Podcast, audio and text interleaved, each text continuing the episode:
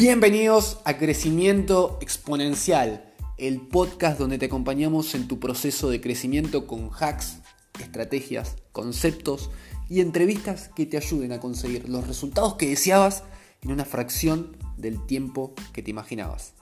Pero grandes resultados en menos tiempo no son todo para nosotros, sino que también nos enfocamos en vivir y disfrutar el proceso pensando en el largo plazo y poniéndolo por encima de los resultados. Soy Franco Sosa, estratega digital de 22 años y director de una empresa educativa de real estate. Y quiero invitarte a crecer juntos documentando mi proceso en este podcast y aprendiendo de jóvenes que hacen. Bienvenidos a Crecimiento Exponencial, primer capítulo con un invitado, algo inédito para, para nosotros en el programa un invitado muy especial, muy especial, porque fue de alguna forma el autor intelectual de que nosotros estemos juntos. Eh, eh, tanto Santi, Mati como yo, vamos a atribuirle que es el autor intelectual de, nuestra unión, de, que estemos haciendo este podcast, que gracias a Dios está ayudando a muchísimas, muchísimas personas. Me pone muy alegre la cantidad de personas que nos se acercan con comentarios positivos de que los están ayudando en su, en su camino de crecimiento. Y nada, me alegra mucho que se esté cumpliendo el propósito y obviamente hay que agradecerle al invitado que nos unió. Bienvenido, Gustavo Ortolá. Qué, honor, qué orgullo. Y ustedes son mi continuidad, o sea que para mí son de lo mejorcito que me pasó en los últimos tiempos.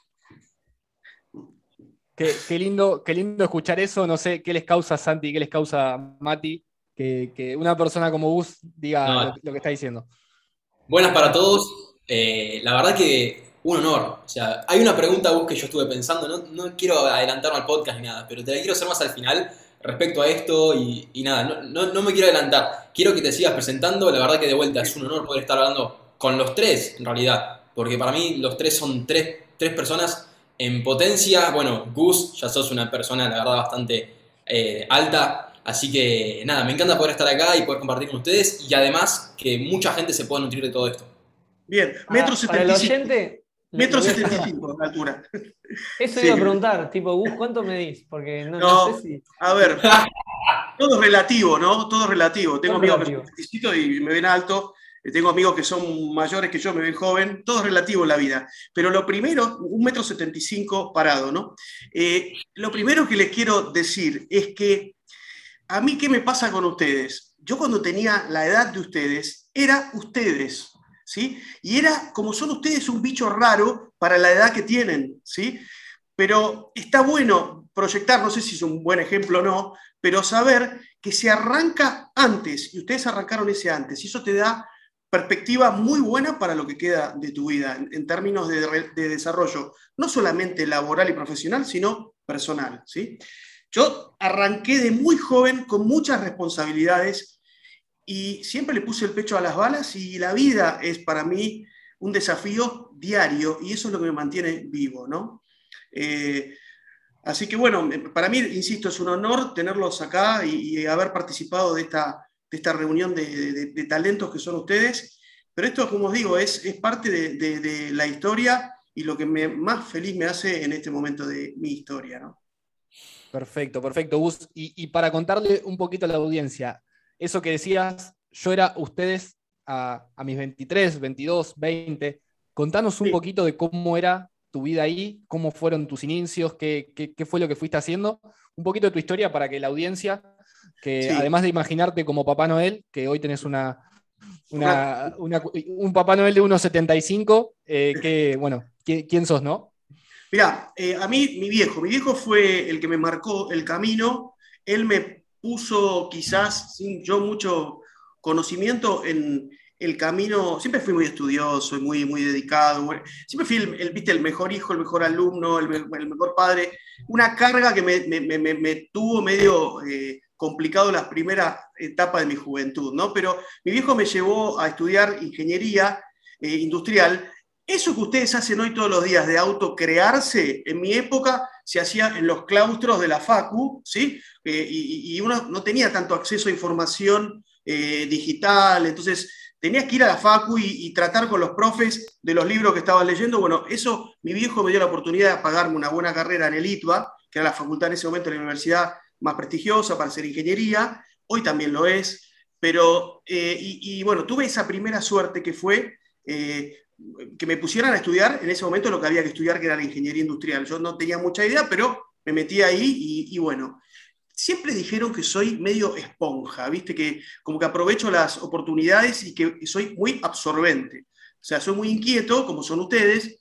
y está bien, en ese momento en la facu era y en los libros, hoy es más, como hacen ustedes, eh, con la tecnología, eh, las herramientas digitales, estudiar y, fabricarse. Pero en ese momento estudié muchísimo y otra de las cosas que me pasaron, por eso digo que soy ustedes, es que tuve muchas responsabilidades muy joven. Decidí autosostenerme, de armar mi camino, de salir de mi casa y, empezar a yo mismo a financiar mi vida. Entonces, ya en el, me da un poco de vergüenza que mi viejo me pagara la facultad que era tan cara.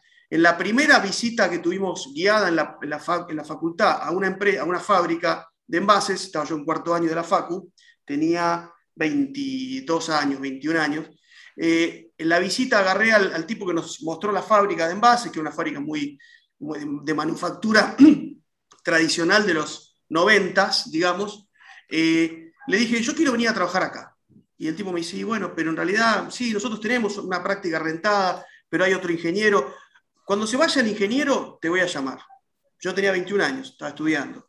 Eh, a las dos semanas me llama el tipo, mira, se fue el ingeniero, así que hay una, se abrió una posibilidad, venite, o sea, además tuve suerte siempre, fue un tipo de suerte, ¿no? Pero bueno, entonces empecé a laburar ahí, me acuerdo que el recibo de sueldo decía eh, remuneración, ¿cómo decía? Eh, contribución cultural, o sea, ni sueldo tenía, me pagaban dos pesos, pero yo era feliz porque estaba a la mañana en la fábrica viendo en el frente de batalla lo que estudiaba a la tarde en los claustros de la FACU. Entonces, hice como potencié mis últimos años de la carrera haciendo mucha ingeniería industrial. Llegué a ser a los 23, cuando apenas me recibí, 22 y pico, el jefe de becado, eh, contribución cultural, pasé a ser el eh, jefe de ingeniería industrial de la fábrica de envases centenera del grupo Bungibor, el jefe más joven de Bungibor, que era una empresa de hipopótamos, todos viejos, señores feudales. en ese momento era la empresa más importante de Argentina, Bungibor, y Centenera, la fábrica hacía envases para todas las para Alba, Compañía Química,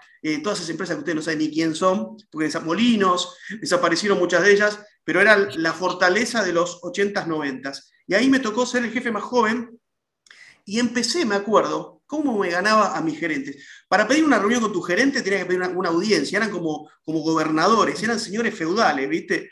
Y yo siempre fui muy caradura. Entonces me acuerdo que me metí, yo, eh, terminando la facultad, para que tengan una idea de donde yo empecé, no existía la PC, yo trabajaba, mi hijo me regaló la Commodore 64 con que hacía administración de consorcios y me ganaba mis primeros mangos. Cuando en la facultad empezamos con la PC y todo eso, entonces en Centenera empecé a ganarme a mis jefes enseñándoles computación. Yo fue el que le empecé a enseñar el sistema operativo, el DOS, el, eh, que era Microsoft, todas esas cosas que aparecieron en ese momento. Y ahí, rápidamente, no solamente trabajaba en la fábrica, sino que el gerente de la oficina administrativa en el centro, en el microcentro, me llamaba para que también le enseñe computación. En resumen, terminé haciendo una carrera rápidamente en Centenera en Bases, que me, me permitió ya ganarme mis primeros buenos pesitos como gerente de ingeniería industrial. Rápidamente mi inquietud hizo que quisiera cambiar de rumbo y ahí apareció un aviso en el diario, La Nación, me acuerdo, que venía McDonald's Restaurants International Argentina a abrir sus primeras sucursales. Yo ya tenía ahí 24 años, o sea, 20. Sí, yo habría estado en Centenera dos o tres años, no más, de los 21 a los 24. Apliqué al aviso del diario de McDonald's y ahí también es suerte. McDonald's buscaba un gerente para el área de construcciones, para empezar, tenía un local en Argentina y quería empezar a desarrollar el kit argentino y producir en serie, hacer el rollout de los locales en Argentina década menemista, los noventas, se empezaba a expandir en Latinoamérica las superficies de retail de marcas como McDonald's, Domino's Pizza, Burger King, Walmart, venían todos a estos lugares. en esa época fue. Ahora se están yendo todos. En esa época venían todos para acá. Entonces, eh, ¿qué pasó? Apliqué el aviso, se presentó mucha gente y tuve la suerte también, porque eso también es suerte, de ser elegido. Y me encontré, cuando todos pensaban que iba a morir en Bungibón, viste como capo ahí, me encontré entrando en una empresa internacional al departamento de construcciones como, primero fui project manager, después fui gerente de construcciones a los 25 años, siempre eso tengo todos los, y tengo incluso por acá el premio que me dieron como Outstanding Construction Manager, que era como, porque todas estas locuras que yo hago las hice en McDonald's también. Y entré como, como project manager y terminé siendo gerente de construcciones de McDonald's Argentina, desarrollando 47 locales en Argentina, ¿no? Los más conocidos, que fueron los primeros, cuando McDonald's era aspiracional, y la, McDonald's ir a McDonald's es una bosta, porque bueno, ya está muy golpeado, y si, resucita el dueño, de, el fundador de McDonald's, viene a McDonald's en Argentina, se, se muere de vuelta, por lo mal que te atienden, pero en ese momento ir a McDonald's era aspiracional, era una salida, hacíamos locales muy lindos. Y bueno, me tocó esa experiencia que me sirvió para hacer, por ejemplo, mi primer viaje a Estados Unidos, porque me llevaron en el año 93. Por primera vez fui a México a presentar todas las locuras que hacía en, una convención de, construcciones de McDonald's Internacional, y después fui a Estados Unidos por primera vez a Chicago, a Oak a la Universidad de la Hamburguesa, a, seguir aprendiendo eh, de las prácticas y las cosas de McDonald's para aplicar a los locales de, Argentina. ¿Podés contar rápidamente alguna locurita de esas? De las que, sí, yo, a ver. sé alguna, pero estaría bueno contarle al público eh, tu impacto por, por McDonald's. Mira, eh, acá pasaba lo siguiente, en esos años en Argentina se construía, no te digo en Adobe, pero más o menos parecido. En Argentina no sabían lo que era el Durlock, no sabían lo que era eh, una placa Armstrong de cielo raso, no sabían lo que era un equipo de aire acondicionado rooftop. O sea, había muchas tecnologías que no se conocían. Entonces, tuve que, para, para desarrollar este kit de, de, locales que tenían mucha avanzada en la construcción, tuve que romper y barrer muchos mitos, ¿no? Y, y, por ejemplo, me acuerdo una, una, vez, estaba abriendo mi segundo local en la calle Cuenca, en Villa del Parque. Nosotros hacíamos todos los domingos anteriores a la apertura del local lo que se llamaba el Family Day, ¿no? Era sábado y no me habían conectado el gas. Y el local abría mañana, ¿viste? Y venía el dueño de McDonald's Argentina y venían los gringos que iban en... Y, y no tenía gas. Y imagínate un local de McDonald's en esa época era puro gas, ¿no? ¿Qué mierda hago? Venía... Y, y entonces logré que vinieran los del gas a hacerme la conexión y el tipo me dice un gordo, todo descamisado, me dice, mira, yo te hago la conexión, pero si se larga a llover, cagamos, no podemos hacer la conexión. Bueno, obviamente se largó a llover. Yo digo, ¿qué hago? Bueno, le fui a comprar una carpa al gordo, le armé una carpa en la puerta del local para que haga la conexión. Cuando tenía la carpa armada, me dice, escúchame, yo necesito que corten el tránsito porque pasan los autos y tengo que cortar acá porque es un quilombo. ¿Qué hago? Bueno, ¿qué hizo Gustavo? me fui a la esquina y me puse a cortar el tránsito para que el gordo terminara de instalar. El, y al otro día se, hizo el Family Day con el gas. Lo que digo es, anécdotas así tengo infinitas, pero infinitas de eh, empujar, ¿no? Hay dos tipos de personas, las que empujan y las que tienen que ser empujadas. Nosotros acá somos de los que empujamos de los que armamos el camino, ¿sí? Y eso me pasó desde mi primer día de laburo. Y esa es la actitud que yo creo que tengo para que las cosas sucedan, ¿no? Justamente, que las cosas sucedan. Eh, McDonald's fue una experiencia riquísima, eh, tuvo mucha visibilidad en ese momento porque de un local pasamos a 47 en toda Argentina, con lo cual viajé muchísimo. Tengo otra anécdota rápida. Día otra vez sábado terminando de armar, no sé si te conté, eh, Franco, la anécdota del McDonald's de Rosario, el primer McDonald's que abrí en Rosario.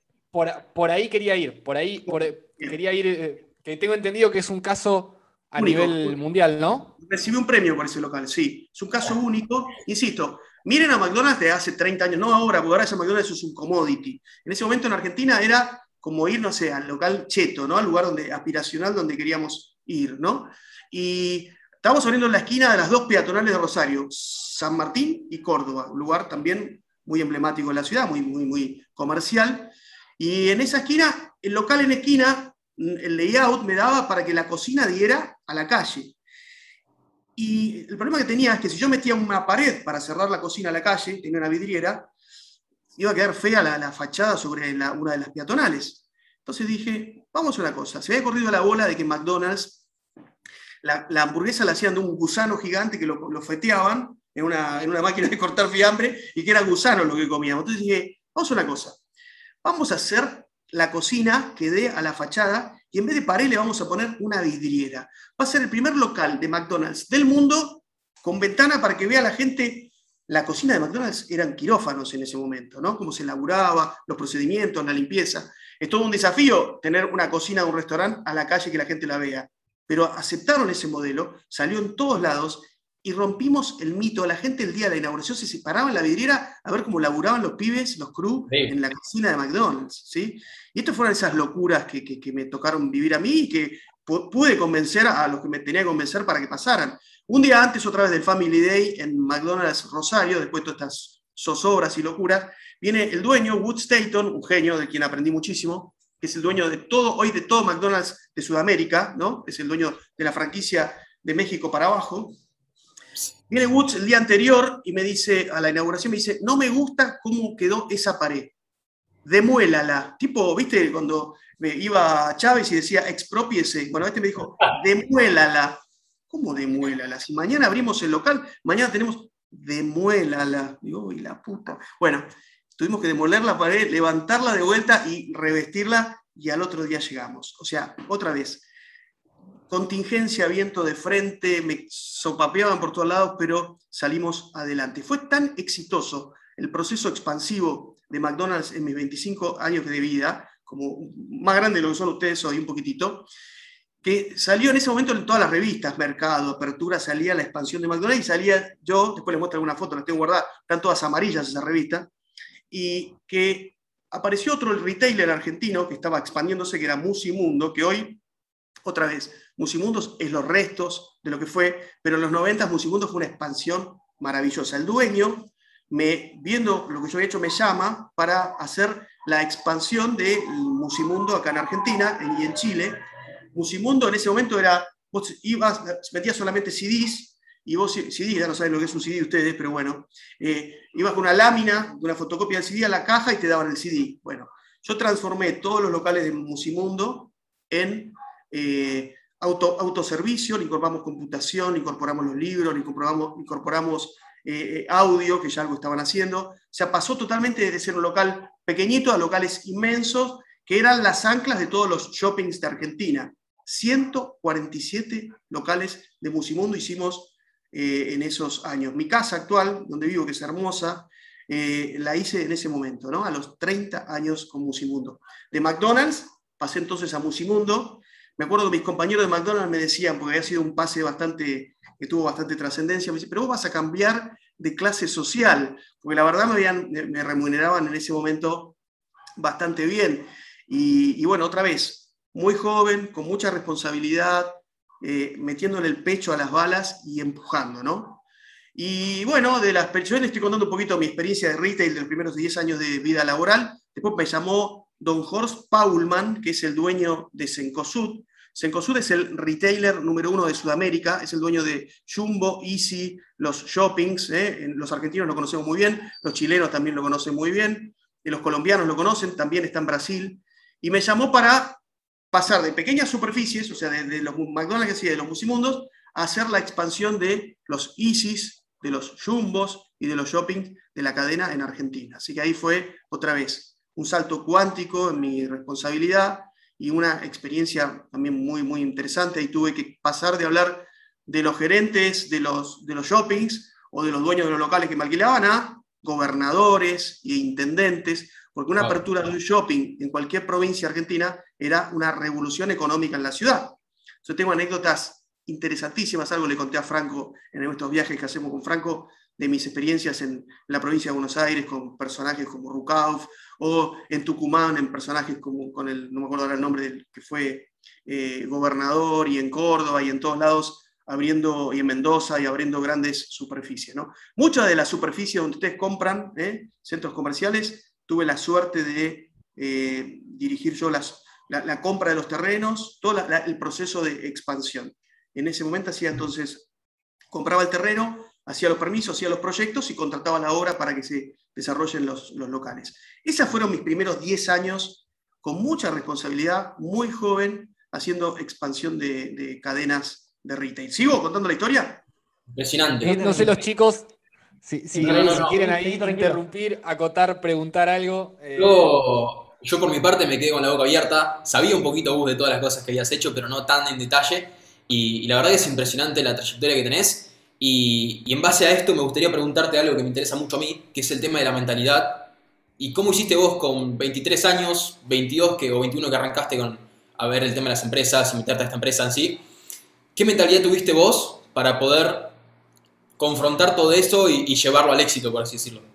Ya, sí, es una excelente pregunta y te cuento algo que me, acuerdo siempre. Eh, está mal que lo diga yo, pero primero capacidad para aprender, ¿sí? para preguntar, humildad.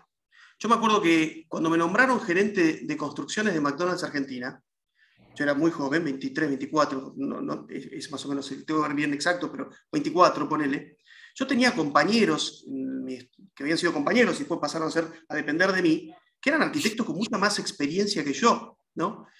Y siempre, y ahora son amigos, a lo largo del tiempo se hicieron amigos, porque siempre armé equipos, ¿no?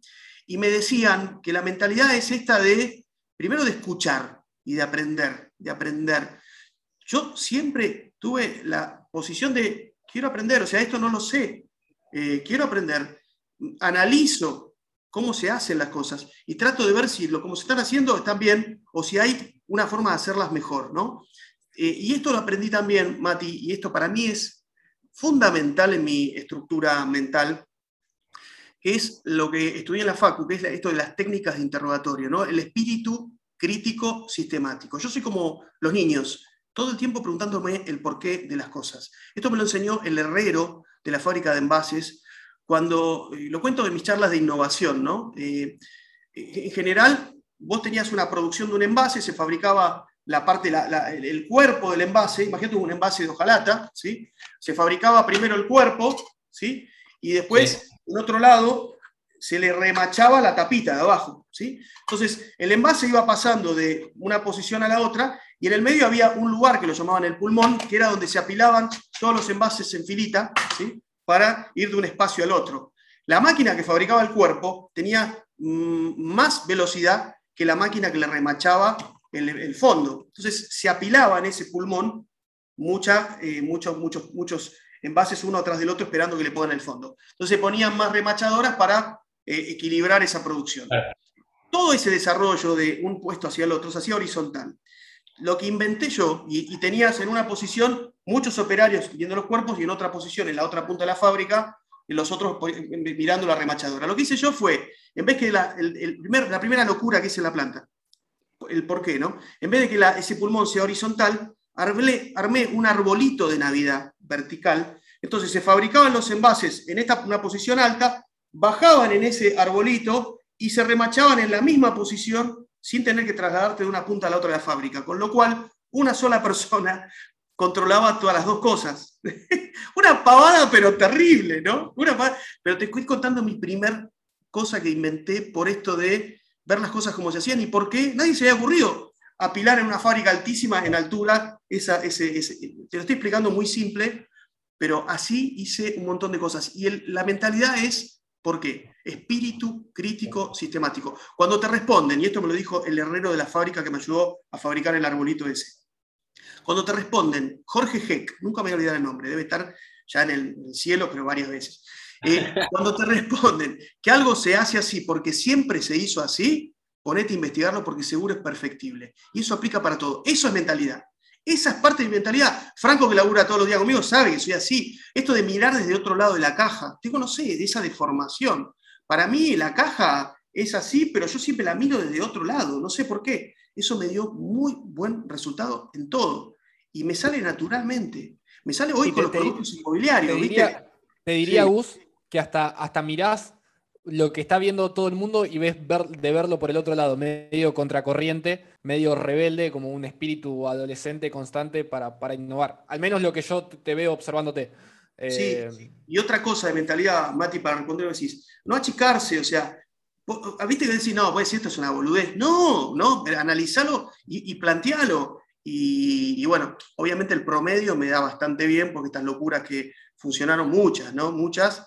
Y bueno, después cuando, ya después se hace más difícil porque todos están esperando alguna genialidad, ¿no? Ya cuando eso es un poquito, es una carga, pero bueno, las cosas me pasan, ¿viste? Me pasa mucho hoy y me especialicé, y ahora vamos a la segunda parte de mi carrera, que es la parte de real estate. Me especialicé en justamente en conceptualizar proyectos inmobiliarios porque los miro desde otra óptica, siempre de la perspectiva del pibe que va a usar el proyecto, ¿no? De que lo va a aplicar y utilizar pero siempre de una perspectiva mucho más eh, innovadora. Por eso en mi mochila tengo infinitos conceptos de cosas como decía la extrainteligencia y los híbridos inmobiliarios y la infoxicación y el inversumidor, un montón de cosas que como no existían y no se pensaban, no tenían ni palabra para contarlas. Entonces, esos son muchos de mis conceptos inmobiliarios extraordinarios. Eso es mentalidad, mirar desde otra óptica, pensamiento lateral, mirada divergente. Eh, Edward de Bono, ¿no? Lo decía, eh, pero bueno, eso me ayudó mucho, Mati, eso es parte de mi mentalidad. Eh, vamos, la segunda parte de mi carrera, que eh, en el 2001 revienta Argentina, o sea, toda esta expansión que había habido de retail y de, consumo masivo en Argentina se explota y bueno, de repente por primera vez en mi vida yo hasta ahí había trabajado siempre en relación de dependencia, con muy buenos sueldos, pero como empleado. Y ahí en el 2001 me encuentro con, también joven, no me acuerdo, hay que hacer el cálculo cuando yo tenía 40 años, eh, o menos, bueno, no sé, hay que hacer el cálculo. ¿Y qué pasó ahí? No, menos, boludo, si no sería, teoría como 60 ahora, no, tenía 30 y pico. Me encuentro por primera vez sin laburo, ¿no? Y, y me llama ahí, increíble, Eduardo Costantini, ¿sí? Que también me había recomendado una persona, el, mi ex jefe de McDonald's. Ponelo ¿eh? en perspectiva quién es Eduardo Constantini para, para que la audiencia conozca. Eduardo Costantini es, uno de los desarrolladores más creativos de Argentina.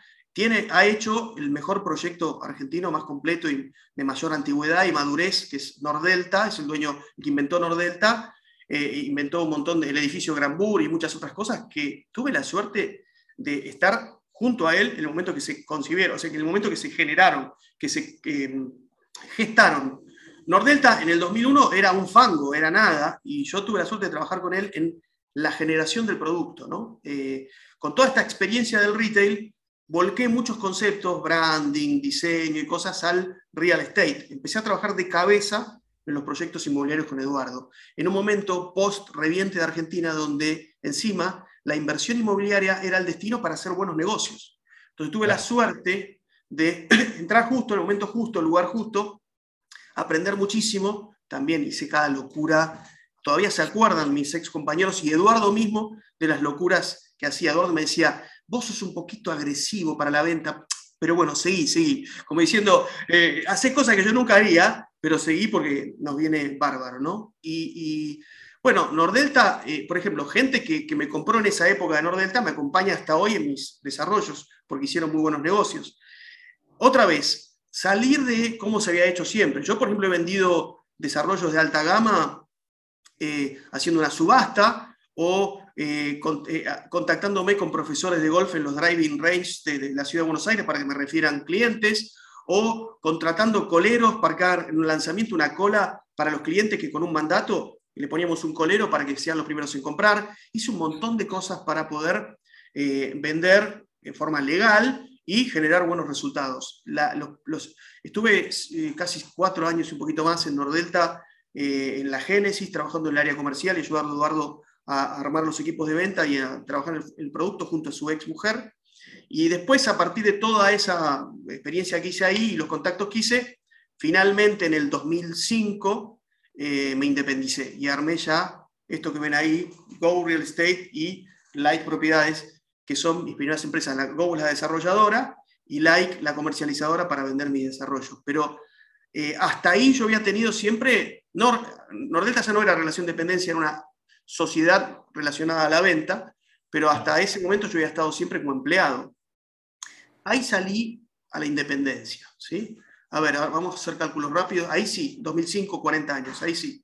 Eh, por primera vez salgo con mis empresas a y eso fue una de las grandes, otra gran decisión que tomé, ¿no? Que fue difícil. Toda mi vida de tener secretaria y oficina linda, de, repente a tener que armarme yo mi oficina y mi secretaria y, bueno, y fue la mejor decisión de mi vida. O sea, tuve la suerte de, tener esta sucesión de, decisiones en contextos siempre difíciles que me fueron llevando a donde estoy sentado ahora, que es el final de esta historia, charlando con ustedes, lo más lindo que me, que me puede pasar, ¿no? Y contándoles esta historia.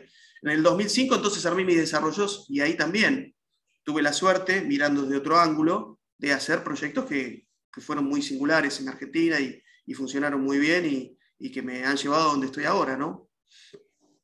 Mencionas mucho la palabra suerte, Gus.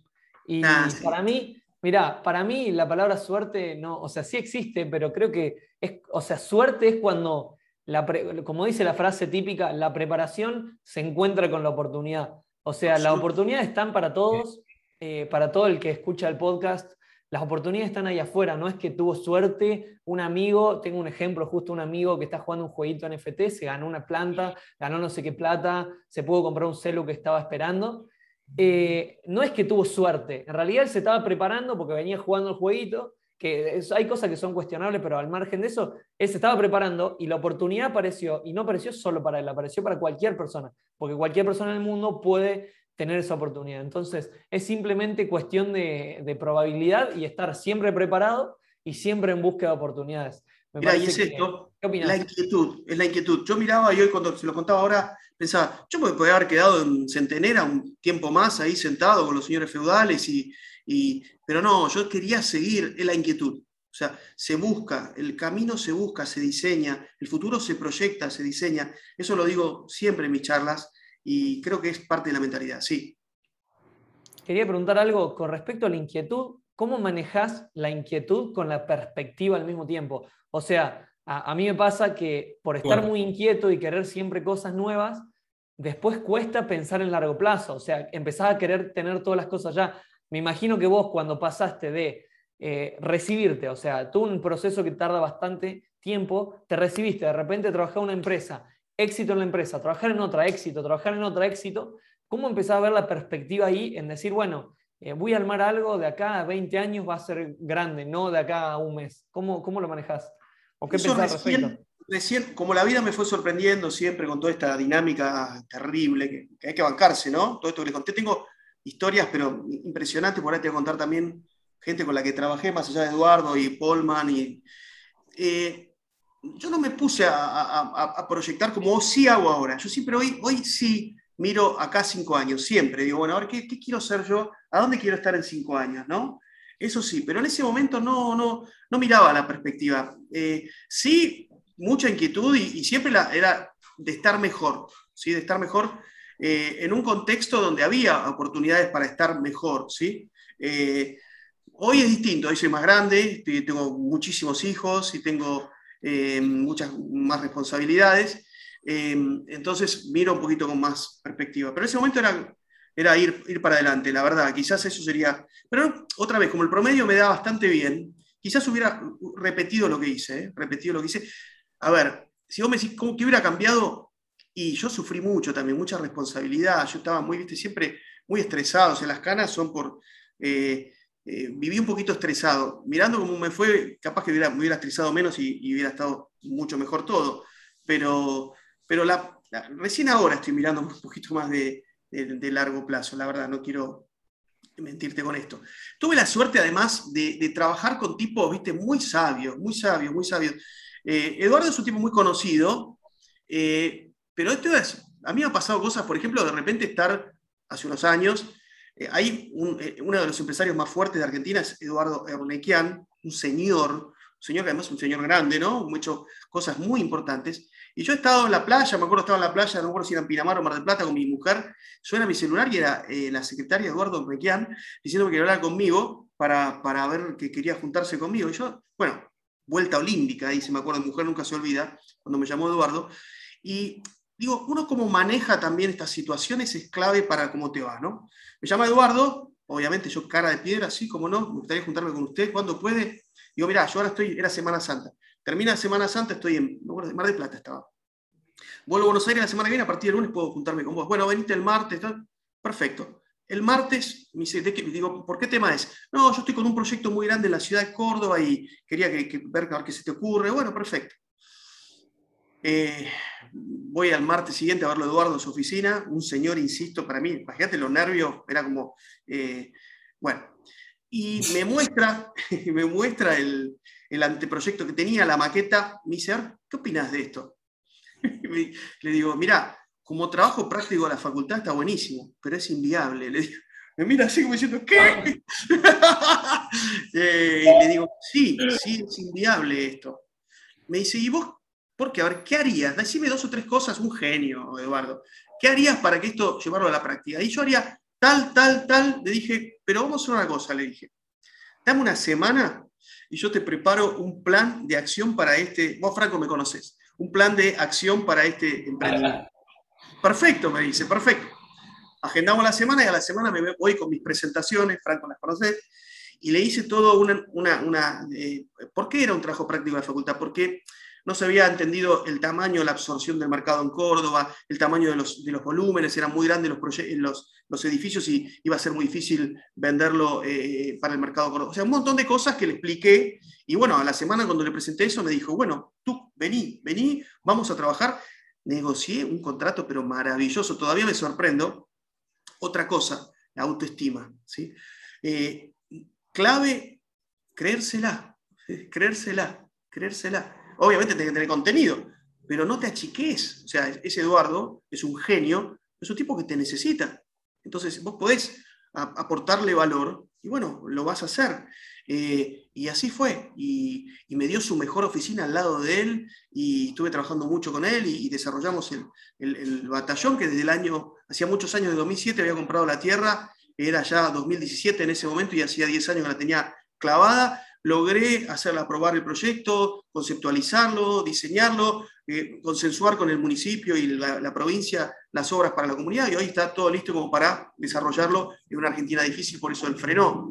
Pero lo que quiero decir es, nunca me achiqué, nunca me achiqué. Ahora, eh, tenés que después ponerle el pecho. Si, y bueno, Eduardo fue uno de esos grandes profesores que yo he tenido, ¿no? Eduardo Más allá de, la osadía que, que te caracteriza, ¿en qué basás esa confianza? O sea, ¿cómo, ¿cómo la construís? Porque tampoco es que naciste y dijiste, bueno, tengo confianza, no, ni, le pasa a, todas las personas, ¿no? Eh, ¿cómo, la construís o desde qué punto? El conocimiento y la experiencia te dan autoridad, ¿sí? Eh, y yo, yo arranqué de la FACU con las teorías y tuve, con toda esta historia que te acabo de contar, la posibilidad de tener infinitas prácticas y de esas prácticas volví a la conceptualización, a la teoría. Entonces, cuando yo me siento con Eduardo y le hablo de cómo encarar el proyecto, eh, le cuento de la experiencia, de lo que hice, de lo que habría que hacer y siempre por ahí. Conocimiento es autoridad. Y la autoridad te permite. Y en los momentos, perdón, en los momentos, pues la experiencia generalmente, más que nada el público joven, es algo que nos suele machacar, eh, incluso hasta para conseguir laburo. ¿Cómo, cómo te sobrepones a, la, falta de experiencia? ¿Qué, ¿Cuál debería ser eh, un elemento? ¿Qué le dirías vos a una persona de 20, 23, 25 que te dice, che, no tengo experiencia, siento que puedo hacerlo? ¿Cómo, cómo podría esa persona tener esa confianza? No, sé si Hay una frase, sí, está perfecta, y ahora te voy a responder con una frase de mi amigo Santi Roa. Eh, hay una frase de, Ringo Bonavena, yo soy hincha de Huracán, ustedes saben, Ringo era un hincha, fanático, famoso de Huracán. Ringo decía, la experiencia es un peine que te dan cuando no tenés pelo, ¿no? Entonces, ¿cómo haces para eh, tener experiencia cuando la necesitas? Y, Santi Roa me enseñó, un día le dije a Santi, Santi, ¿por qué? ¿Qué, te atrae de, hablar conmigo? Me dice, mira, Gustavo, tu experiencia. Juntate y ahí va la... ¿Te acordás, Santi, de esto? Con gente de experiencia para acortar trayectorias. Juntate, aunque, lo veas canoso, jovato, pesado, eh, escucha a la gente con experiencia que te va a ayudar a acortar trayectorias. Hoy, experiencia más herramientas que lo que tienen ustedes es un combo explosivo. Entonces, justamente lo que me pasa a mí, yo les meto a mi experiencia lo que ustedes me dan con tecnología. O sea, es un win-win lo que estamos haciendo, ¿entendés? Entonces, busca dentro de lo que haces gente que tenga experiencia, acércate, esa gente te necesita y aprende de ellos con humildad, con un approach de asociativo, de, aprender, de colaborar. Eso, bueno, ustedes mismos lo pueden contar. Eso creo que es lo más eh, eficiente para tipo como yo que se acerque gente como usted y para ustedes un tipo como yo. O sea, acortar. Sí. Perdón, un tip, clave, un tip clave sería que hoy cualquier persona joven debería ponerse a investigar algún tipo de habilidad que pueda ser de utilidad para una persona como vos o como cualquier tipo de empresario o artista o cualquier persona sea que quieran impresionar o imitar y tratar de ir a aportarle valor. Absolutamente, y no te chiques, o sea, tocar el timbre como hizo Santi Roa, como hizo Franco Sosa, tocar el timbre y, si su tipo es abierto, te va, te va a escuchar y, vas a avanzar. ¿Qué decía Santi? Yo decía que lo bajo a tierra para que no quede solamente con anda un empresario, porque imagínate que acá hay alguien de 20 años capaz escuchando, está primer año de la facultad, no sabe nada de qué hacer eh, y no le va a ir a tocar la puerta a un empresario a decirle no sé qué, pero si estás pensando en el verano, trabajar de mozo en un bar, o sea, así es simple. En vez de ir y caer sin experiencia de mozo en un bar, aunque, aunque el currículum pongan lo que sea, Anda, busca a alguien que sea mozo hace 30, sentate a comer en un bar, fíjate cómo atienden los mozos, fíjate quién es el más rápido, quién hace las cosas bien, te das cuenta al toque quién tiene experiencia.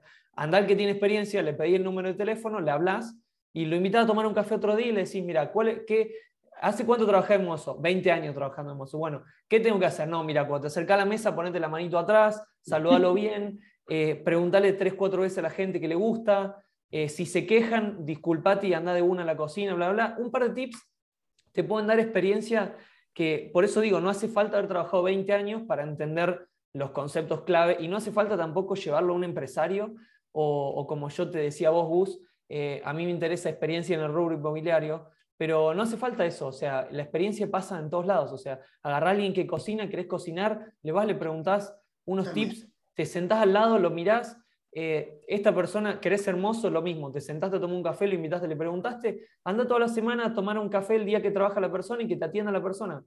¿Y por qué, ¿por qué me trajiste la copa de esta forma? Bueno, listo, lo, lo aprendés. Son, es, muy simple. ¿De qué lado abordás a la persona? bueno, mira, me pasó en mi primer laburo, esto que yo te contaba de las clases de computación, había un pibe en la fábrica que era el malo, ¿viste? El que todos le tenían miedo, el capo máximo, y yo era el joven, por no decir el pendejo, que empezaba el departamento de ingeniería industrial, el becado, el becado, que, y digo, yo le tengo que llegar a este tipo, porque tiene una experiencia, era espectacular el tipo. Se llama Roberto Goriz, ojalá viva, es tipo me, me hizo crecer.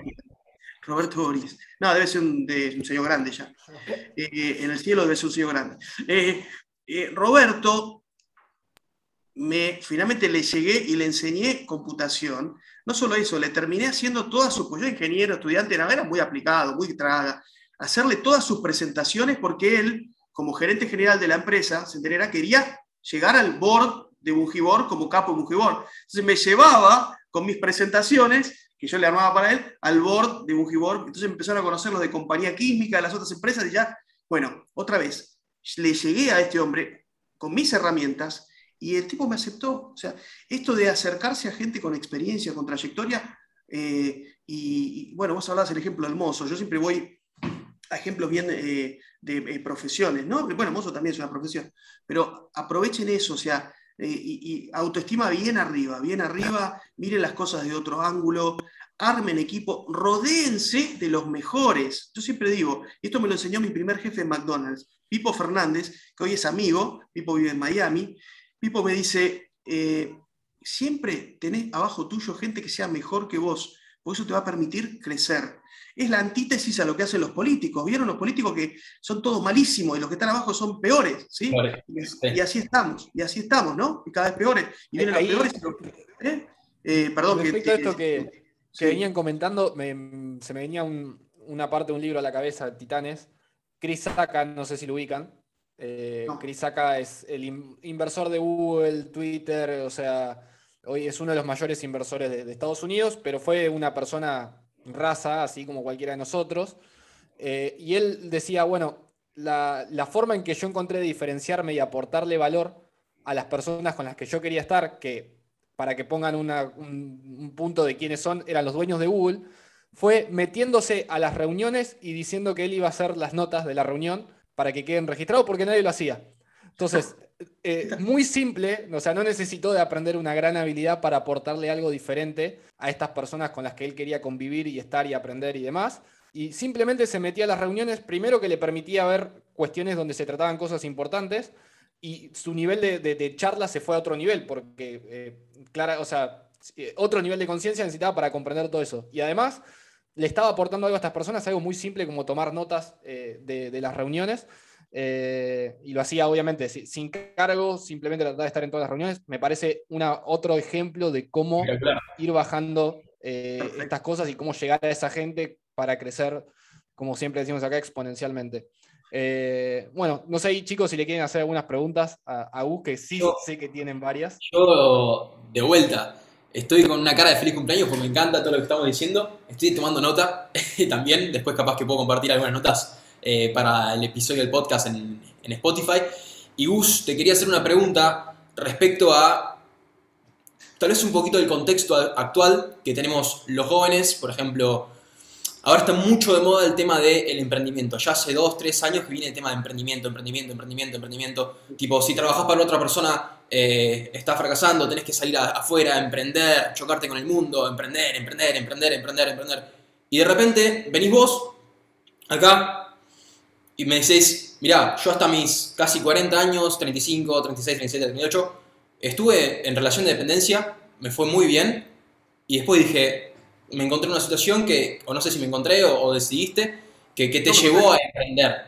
Pero, ¿qué, qué opinás sobre, sobre esta situación actual de, bueno, vamos a emprender y si no sos emprendedor, sos un fracasado, no sé qué?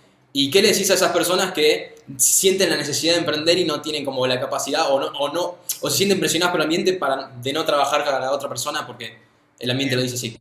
Está buenísimo. Mira, lo primero que es otro contexto, ¿no? En, en, el pasado donde yo me desarrollé era otro mundo, otra imposición de tu, viejo, del mundo, eh, otro tipo de empresas, menos alcance de información, no, no había, había eh, eh, el entorno de datos no existía, todo analógico, o sea, era otro mundo. En el mundo actual, el emprendedorismo es, para mí, ¿no? Es la sangre que tiene que correr por las venas. Pero yo siempre digo, incluso lo pensaba para mis hijos, alguno de ellos trabaja conmigo, está bueno hacer quizás una experiencia con alguien que por lo menos te dé esa visión corporativa, un ratito nada más, y después eh, salir a emprender por tu cuenta.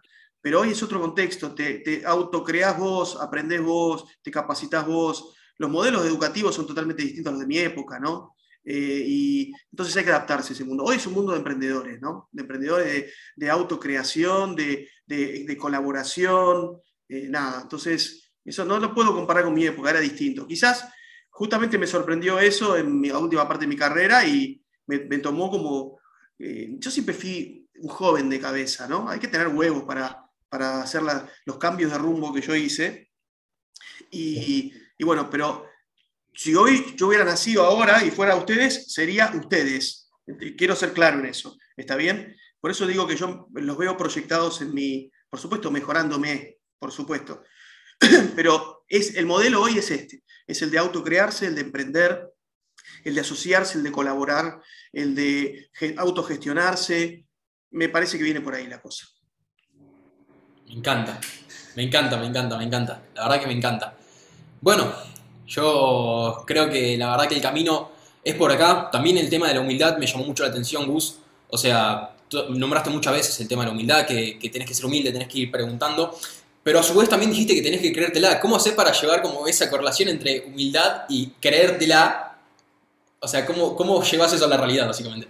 Está buena la pregunta, porque sí, soy agrandado, claramente, eh, pero tampoco, hay gente que es asquerosa, ¿viste? La verdad que, que se la cree y que no, ¿viste? Yo que, e, ejemplos son los jugadores de fútbol, ¿no? Esto que, que aparecen, salen de un lecho muy, muy humilde y después cuando tienen el auto nuevo, todo, ya no te saludan, no te hablan.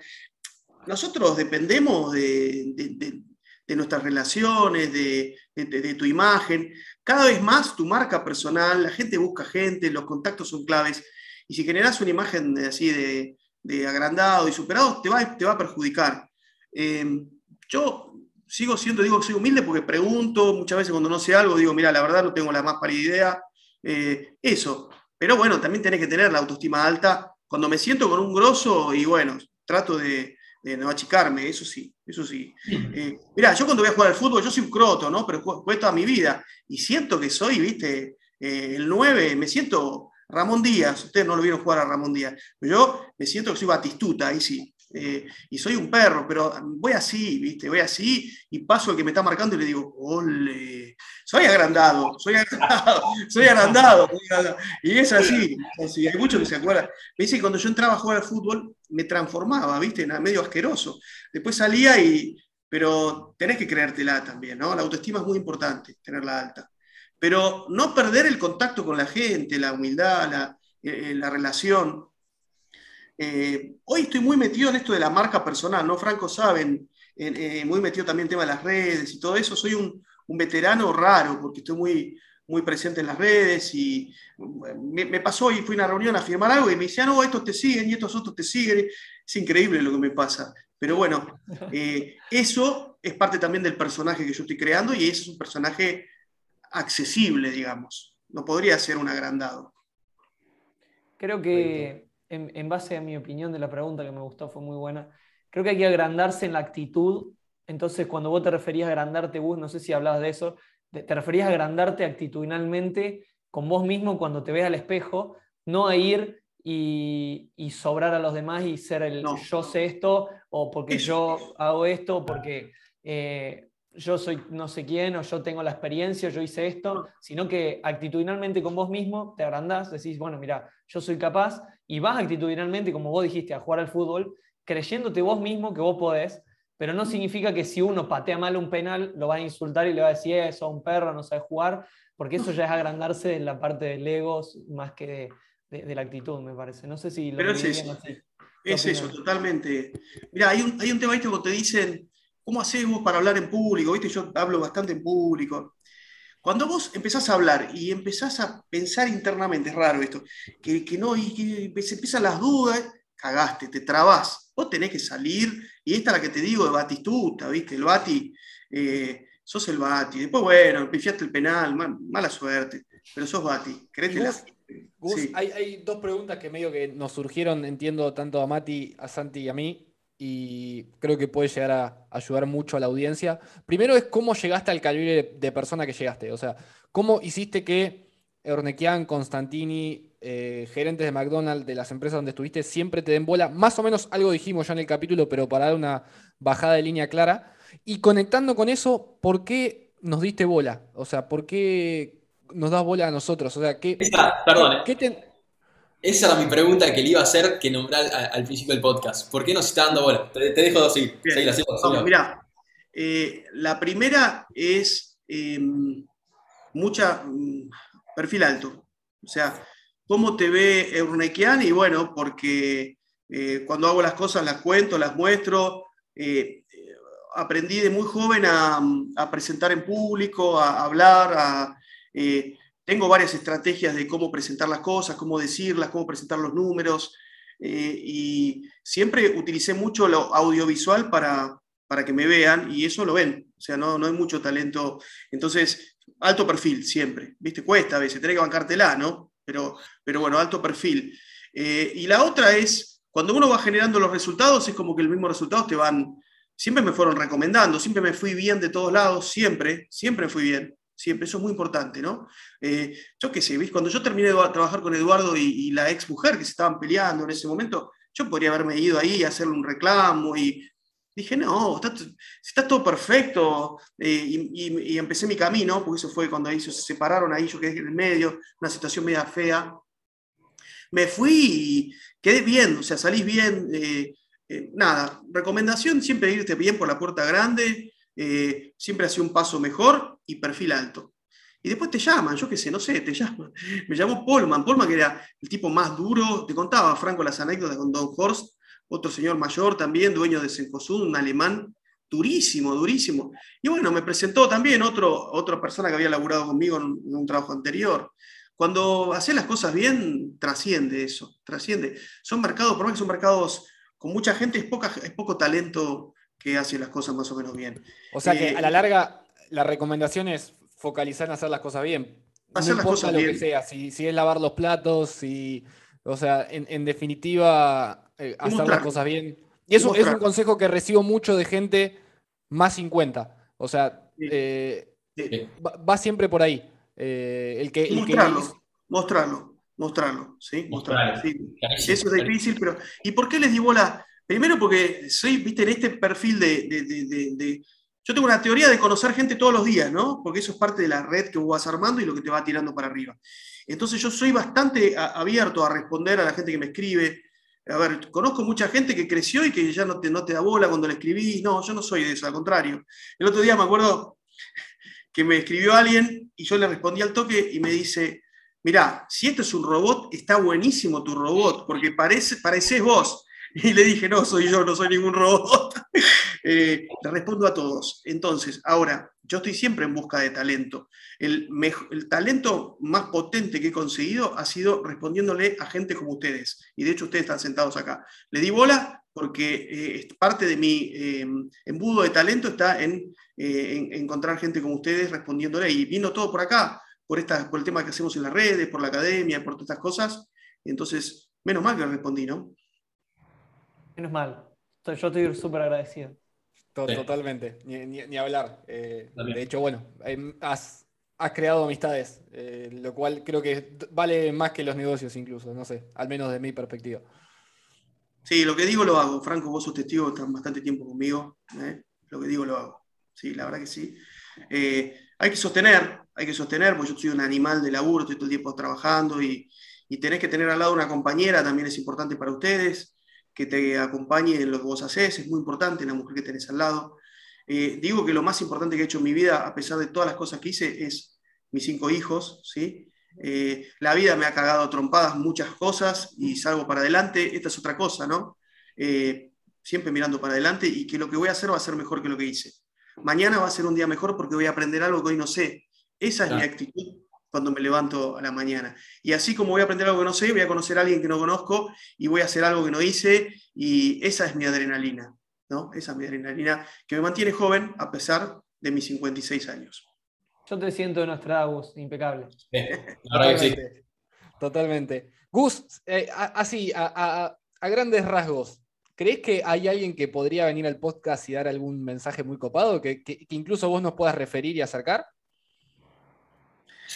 Hay una persona que yo admiro terriblemente que es Eduardo Eurnequian.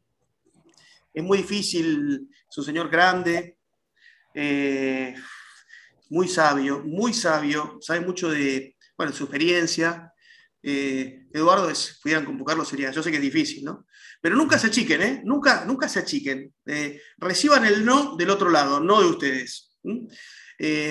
Eduardo es un tipo sabio. Después tengo amigos en esta industria. A Ari Milstein, ¿lo conocen?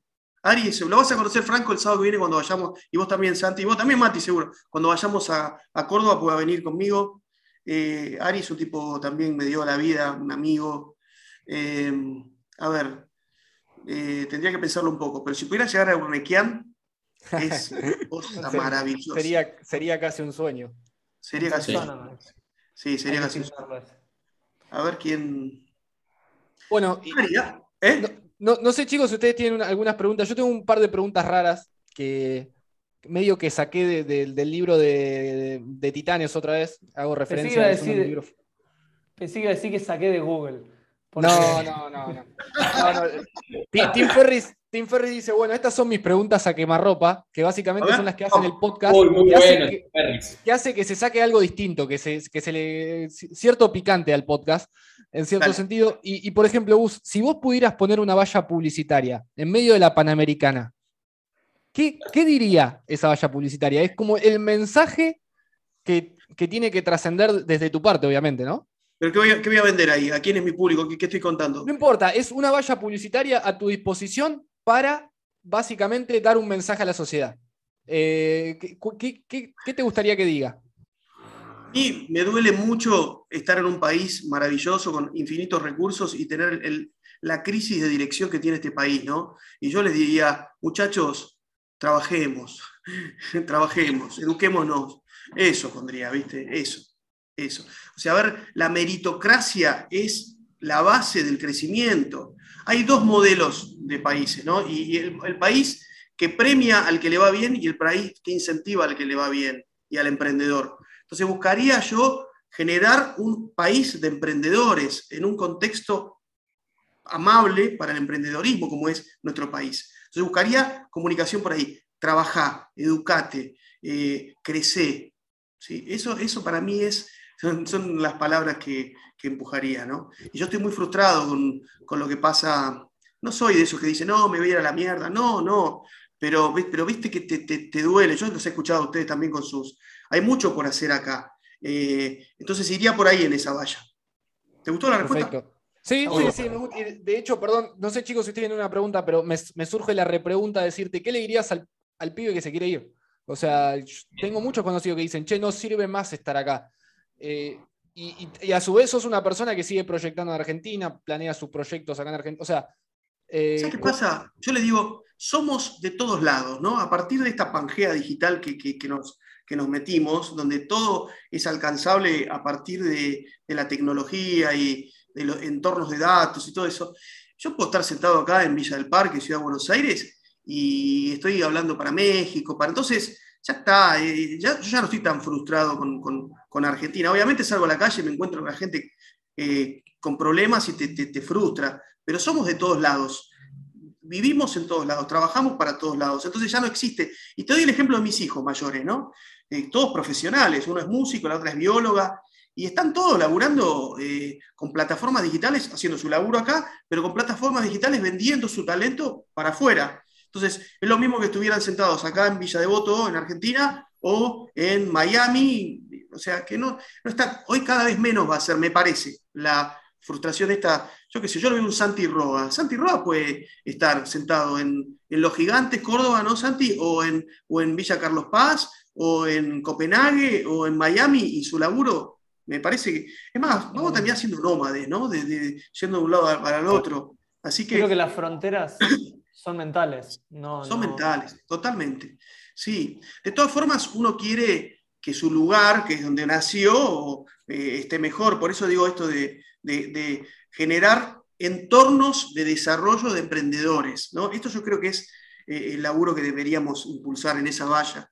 Pero no me frustra ya más esto de irse afuera, porque ya mis hijos mismos, que tienen, son un poquito más grandes que ustedes, eh, han superado eso. ¿no? Mi hija bióloga que trabaja para el CONICET y es una genia, ya está pensando en su tesis y, irse a, presentar algo en Nueva York, pero a partir, o en, no sé dónde, a partir, desde acá, ¿sí? Me dice, ah, estoy presentando algo en México, ah, sí, te vas, no, no, la semana que viene hago una presentación. Y bueno, somos de todos lados. Muy bueno. Me encanta, me encanta. No sé, chicos, yo tengo un par de preguntas más, pero los quiero dejar a ustedes también. tirá tranquilo, tirá tranquilo si querés. Perfecto.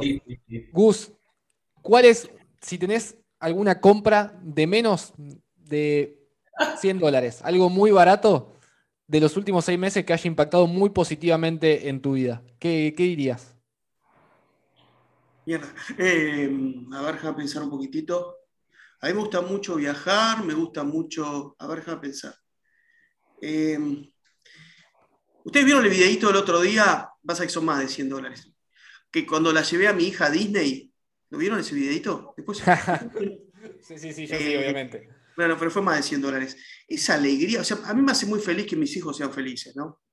Eh, entonces, capaz que le, le, regalo a Emma el disfraz de no sé qué tal cosa, sale 50 dólares y ella está tan feliz. O, por ejemplo, mira, el sábado le vamos a hacer a Emma, estas son genialidades de Gaby, mujer, le vamos a hacer la fiesta de la primavera, invitamos a sus 12 compañeras y sí, es un gasto chiquitito, hay que poner la casa y esas cositas me hacen, esas cosas me hacen muy feliz.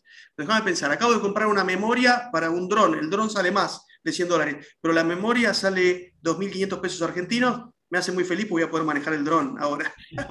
Eh, me la paso comprando, soy enfermo de las compras, Franco, vos sabés, tengo, sí, sí, sí, sí, sí, totalmente. Soy un enfermo de las compras, soy muy materialista en ese sentido, ¿no? Medio... Y, bueno. y, a mí, la, última que, que me gustaría hacer en este sentido, ¿tu fracaso favorito? Eh, tengo fracaso doloroso, ¿no? Como la ruptura de mi matrimonio, primer matrimonio, que fue un poco también por esto del exceso de laburo y de viajar. Pero ese fue un fracaso rico, porque me permitió conocer una mujer como Gaby que me, potenció, ¿no? Pero mi fracaso en lo laboral más exquisito fue eh, el primer proyecto que yo hice de punta a punta yo, como desarrollador, que fue la defensa, ¿no? En la ciudad de Buenos Aires. Eh, tengo muchísimas anécdotas, a Franco le he contado varias. Seguramente haya segundo capítulo. Seguramente. pero, tengo, infinitas anécdotas, ¿no? Eh, pero yo ¿viste? Y ahí aprendí lo del CAE, ¿no? El conjunto de atributos esperados, que no lo apliqué en mi primer proyecto. Yo hice un proyecto maravilloso, está buenísimo, y dije, vamos a hacer Casa FOA. Casa FOA es un evento de decoración que se hacen en los nuevos proyectos, en los buenos del, momento, que te lleva mucha gente. Yo dije, bueno, vamos a hacer Casa FOA, voy a tener que hacer una inversión porque tengo que parar la obra durante un tiempo para que se haga la feria esta de, decoración. Eh, tengo que poner guita porque va a pasar mucha gente y tengo que reforzar la estructura de un edificio antiguo en, el casco histórico de la ciudad de Buenos Aires. Proyecto grande, para que calce Casa FOA, un proyecto importante. Hice Casa FOA y dije, voy a vender todo mi proyecto durante Casa FOA. Gastamos en ese momento, me acuerdo, casi 300 mil dólares para reforzar el edificio para poder hacer Casa FOA y todo lo que impactó Casa FOA. No vendimos un solo departamento, ¿no? Nada vendimos en Casa FOA. Fue un fracaso, mis socios me querían matar, pero matar literalmente. Pero claro, a partir de eso, ¿por qué? Porque el público no era, la casa fueran las señoras, las viejas de, las chetas de zona norte, que no compraban un lofty suite en el casco histórico. Entonces, cuando vino el primer cliente que me compró el primer lofty, que era un señor despachante de aduana. ya, claro, lofties, concepto inmobiliario que incluso según Carlos Muñoz, lo inventaste vos. Sí, lo inventé yo. No sé, Muñoz, sí, sí, claro, lo inventé. Los lofties es una unidad para vivir y trabajar, esto lo inventé en el 2008. Eh, es un, yo digo, es un, producto urbano nuevo para vivir y trabajar. Fíjense hoy qué vigencia tiene eso, ¿no? Bueno, esto lo, lanzamos en el 2010. En el 2008 lo inventamos, en el 2010 se inauguró.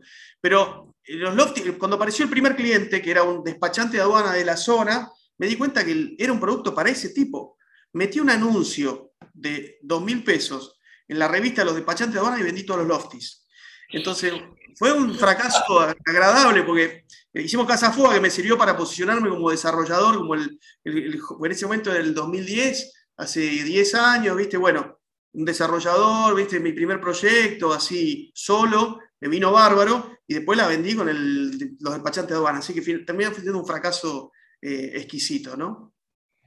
Tengo muchos, crecí mucho de mis fracasos. El tema es saber verlos, leerlos y cambiar, ¿no? Eh, así que bueno, Típico. Bueno, yo voy a hacer una pregunta cliché típica que eh, no la saqué de Google, pero tranquilamente la podría buscar en Google. Y es, eh, ¿cómo definís el éxito para vos, O sea, ¿qué, ¿qué es éxito para vos? Para que todos los oyentes tengan una perspectiva, todos tenemos distintas perspectivas de éxito y por ahí es difícil definirlo. Así que, ¿qué es éxito? No, te voy a dar un ejemplo. Para mí el éxito es vivir muy bien haciendo lo que me gusta. Para mí ese es el mayor éxito por el cual todos sienten alguna pequeñita admiración por, lo que hago. Mis hermanos, la gente que me quiere, me dice, vos la verdad sos exitoso, porque es la paz. Yo vivo de vacaciones, Santi, y bien, pero ¿cómo? Si laburás todo el tiempo. Sí, porque laburo lo que me gusta. Para mí eso es éxito. Hacer lo que te gusta y pasarla bien. ¿Fue siempre así, Gus? ¿Siempre te gustó lo que hiciste? Sí, sí. ¿Desde que sí. la facultad? Sí, sí, sí, sí. Sí, porque además eh, me fui yo mismo llevando hacia lo que me gusta, sí, totalmente. Y fui armando ese camino que te conté hace un rato, buscando lo que me gusta. Sí, sí, sí. sí. Igual siempre hay un patrón, ¿no? El patrón es, eh, siempre fue muy visible todo lo que yo hice. Siempre fue muy, la marca personal desde muy jovencito. O sea, si vos mirás la revista Mercado, quizás, eh, este caso que te contaba de, de, Musimundo y de McDonald's, revista Mercado en ese momento era la revista, viste, de negocios. Eh, siempre quizás la visibilidad fue una característica de mi, de mi gestión, ¿no? También me hace feliz porque, otra vez, esto de la autoestima, ¿no? Y del ego es parte también de mi, de, mi ADN.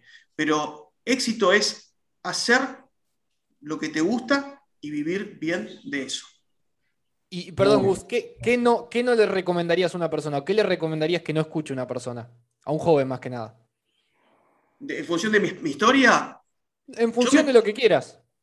Sí, quizás yo hice una mala distribución del tiempo, ¿no? Le dediqué poquito tiempo en la primera parte de mi vida a mis hijos. Y eso, que es distinto ahora. Yo, por ejemplo, ahora mi hijo más chiquitito, Luca, que tiene un año, ustedes lo conocen, eh, creo que es el hijo que más tiempo le dediqué y me vuelve, me vuelve todos los días. Entonces, eh, yo me equivoqué quizás en la distribución del tiempo. Es muy ambicioso decir, vivir bien de lo que te gusta, hacer lo que te gusta y además poder distribuir el tiempo para, viste, no hacer. Pero bueno, eh, hay que buscar un equilibrio, que yo no lo tuve.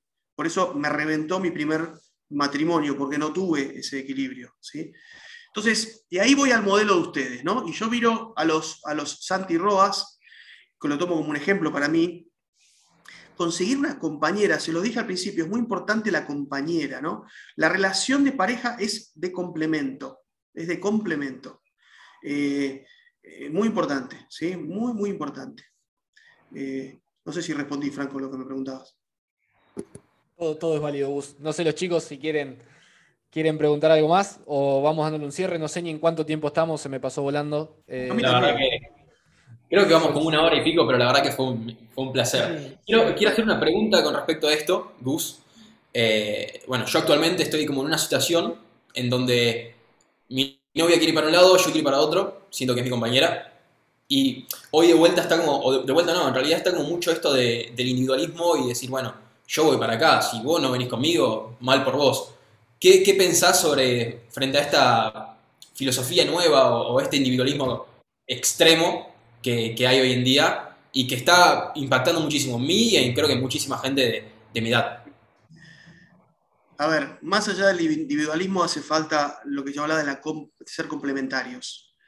Eh, a veces es duro lo que te voy a decir, pero mm, son modelos que no, no funcionan. O sea, a ver, eh, hay que ser complementarios. Si vos ya tenés una cosa que me, y esto es duro, ¿no? Que me enseñaron también, me enseñó mi, primer jefe que me dejó más, que fue el de McDonald's, ¿no? Que fue el jefe que más me marcó, ¿no? Al principio.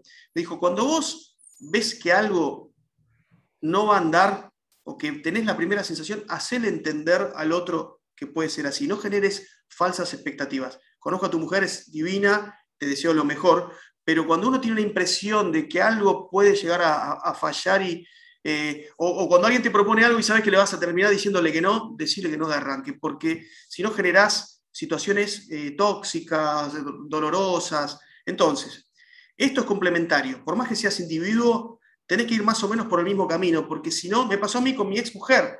A, ella, a mí me gustaba la profesión y la plata y de verdad, y ella le gustaba el arte, artista, y los amigos de ella no me, a mí no me terminás así. Cuando uno establece relaciones de muy joven, como me pasó con mi primera mujer, uno arranca más o menos parecido, pero después se van abriendo los caminos. Cuando ves, y ahí se viene el problema. Entonces, nada, eh, es un poquito crudo lo que te digo, pero eh, busquen relaciones complementarias, ¿no? Perfecto. ¿Qué, pedazo de entrevista? No sé cómo lo ven ustedes, chicos. Santi, ahí querés decir algo, decilo, decilo. Sí, yo quería decir que me, he visto, o sea, entiendo la situación tuya, Mati, me ha pasado en, en muchos momentos. Eh, no necesariamente con Sol ahora, pero me ha pasado de decir, bueno, yo quiero ir para acá, otra persona quiere ir para allá, ¿y qué onda? Hay que entender que nosotros, como Muñoz lo dice, somos el 9% o el 1% inclusive de la sociedad, y también nos hace falta eh, un poco de normalidad, un poco de vida, un poco de, como vos decís, Gus, complemento. Entonces, em, por ahí sí, o sea, si vos, o quien esté, el, oyente o vos, Mati, quiere encontrar un, eh, un duplicado tuyo que esté trabajando hasta las 6 de la mañana todos los días, pasó de vuelta, dormí dos horas y lo que sea, por ahí tampoco funciona. Entonces, eh, hay que tener ojo con, eso. No sé si, si, lo pongo en perspectiva, pero por ahí eh, alguien lo está escuchando y está estudiando ingeniería química y tipo y la pareja está emprendiendo, o al revés, estás emprendiendo y tu pareja está estudiando ingeniería y está full con quiero estudiar mi currículum, no sé qué, y bueno, por ahí eh, incluso se puede complementar, o sea, no necesariamente tiene que estar en la misma página o, en, el mismo, en el mismo camino por ahí, pero bueno, sí hay cosas que me parece que hay que, hay que tener en común, como esto que vos decís, Gus. O sea, primero, claro qué quiere cada uno y segundo, eh, en común las ambiciones y los objetivos finales, al menos. Sí, son roles también, ¿no? Ahí yo hago una distribución, con lo que me hago laburo, ¿no? Hago una distribución de roles y, y bueno, pero otra vez lo que les dije, cuando hay algo que piensan que que puede llegar a no funcionar, sean honestos con ustedes mismos y no, no lastimen, ¿no? No lastimen. Me pasa mucho a mí que trabajo con mucha gente y que eh, le doy oportunidad a gente. Cuando veo que no, le digo, mira, ¿sabes qué? Me pasó hace poquito, vos, Franco, ¿te acordás? ¿Viste? Con el, es así, porque si no, arrastrás situaciones y relaciones dolorosas. No es el caso tuyo, Mati, porque vos vas a, pero bueno. Pero empecé a operar ahí, ¿eh? Empezá, empezó a operar. En, términos de esto de los roles, es algo que hablan Gran Cardón y Elena Cardón, que hablan mucho de construir un imperio juntos en, pareja. Eh, de hecho, es su tema principal, creo, del cual, por lo menos Elena Cardón es el que más habla, que para los que no lo, no lo escucharon, 100% recomendable ambos.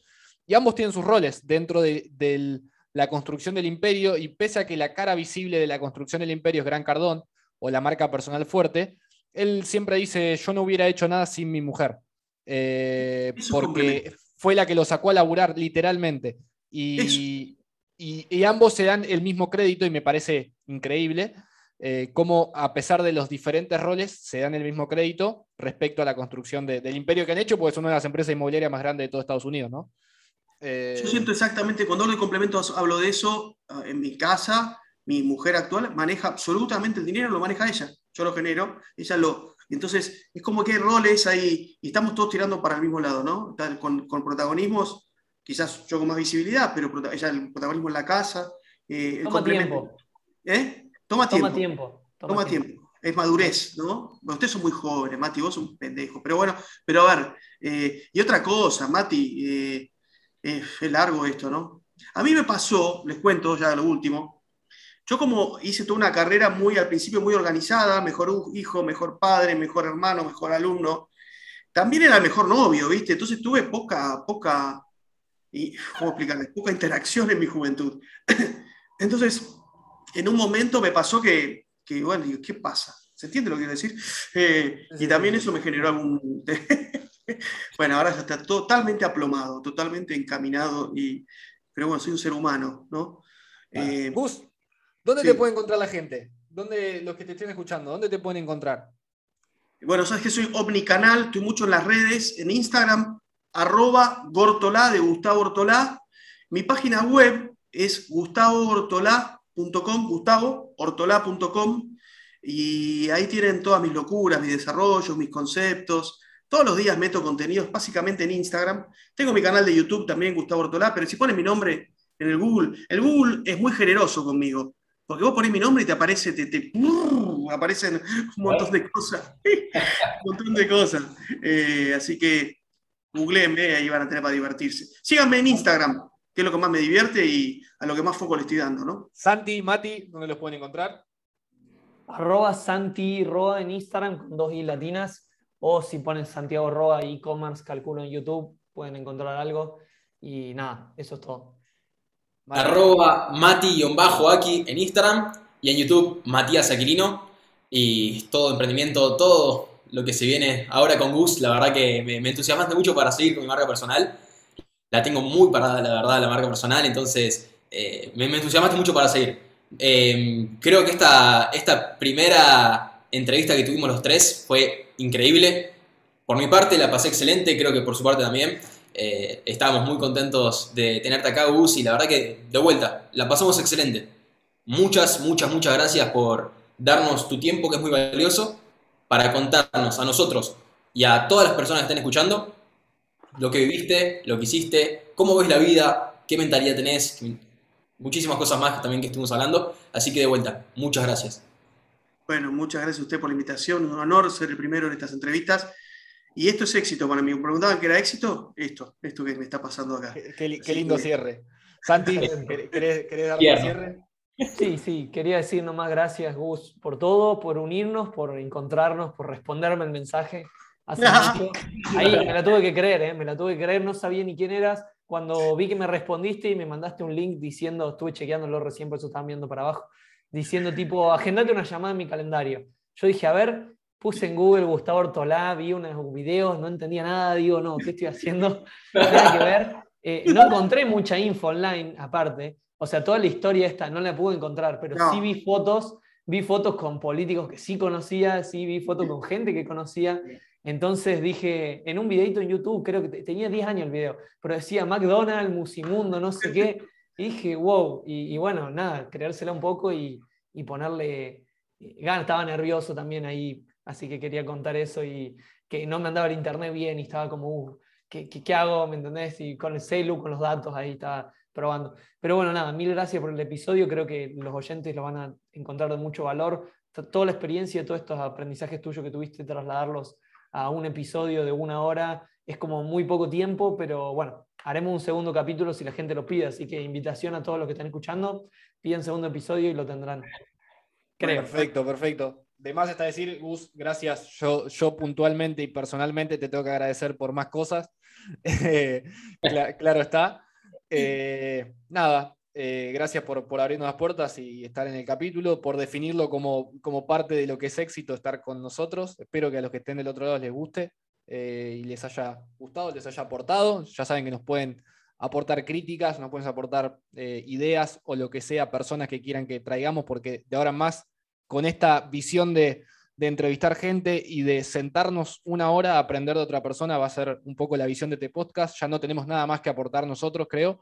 O sí, eh, y lo vamos a ir aportando a medida que lo aprendamos, pero vamos a traer gente de la cual nosotros nos sentamos y verdaderamente aprendemos. Hablamos de, la vida, hablamos de amor, hablamos de vallas publicitarias. Eh, salió de todo un poco, eh, de real estate, obviamente, con, con todo lo que ha hecho Bus. Y esto fue Crecimiento Exponencial. Muchas gracias por haber estado del otro lado. Nos vemos en el próximo capítulo. Gracias. Saludos. Chao, gracias.